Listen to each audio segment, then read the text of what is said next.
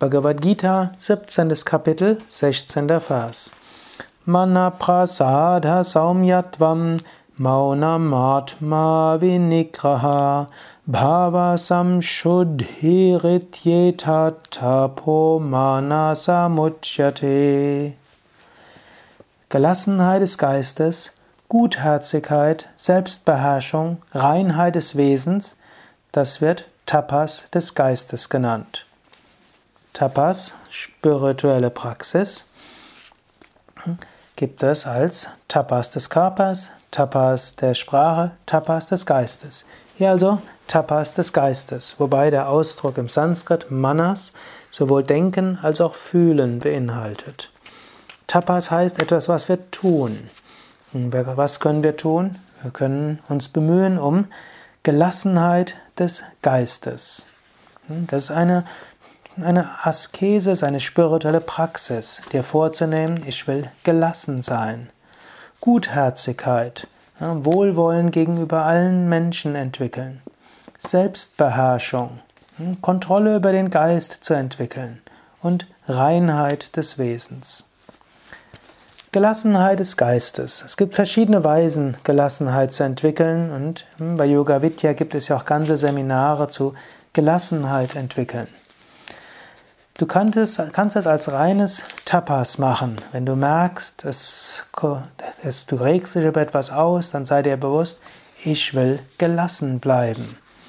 Oder es gibt diese stoische Technik, also Anhänger der Stoa aus dem alten Griechenland, im alten Rom, wo es gibt diese Formel, wo man sagt, das ist unerheblich, es spielt keine Rolle.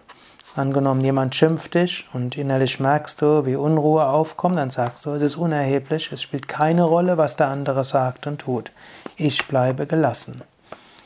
Oder ja, ein Stau kommt und du ärgerst dich darüber, dann kannst du sagen, es spielt keine Rolle, es ist unerheblich, ich bleibe gelassen.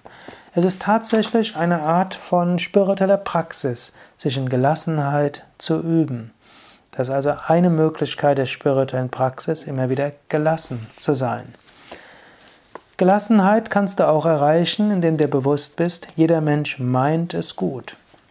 Davon kannst du ausgehen, auch wenn es manchmal komisch rauskommt, aber du kannst im Inneren schauen, eigentlich meint er oder sie es ja gut. Gelassenheit kann auch kommen, wenn du erkennst, dass jede Situation dir hilft, dich spirituell zu entwickeln. Alles macht irgendwo vor einem größeren Kontext Sinn. So kannst du Gelassenheit entwickeln. Und du kannst immer wieder dich bemühen um Selbstbeherrschung. Du musst nicht jeden Wunsch erfüllen. Du kannst bewusst dir sagen, diesen Wunsch werde ich mal nicht erfüllen. Du musst nicht jedem Gedankengang sofort folgen. Du kannst bewusst sagen, diesem Gedankengang will ich nicht folgen. Du musst nicht jede Sache, die dir in den Kopf geht, gleich weiter verfolgen. Du kannst bewusst sagen, nein, diesen Gedankengang folge ich nicht. Ich folge einem anderen. Du musst jetzt nicht jederzeit jeden Gedanken beherrschen, das wäre unsinnig. Es gibt auch gute Gründe, dass Gedanken von selbst entstehen und Reaktionen von selbst entstehen. Aber du kannst es praktizieren. Du kannst praktizieren, deinen Geist zu beherrschen. Du kannst Gelassenheit praktizieren. Und so hast du Freiheit. Du kannst auch mal deine Emotionen rauslassen, aber du kannst auch sagen, ich übe jetzt das Tapas der Gelassenheit.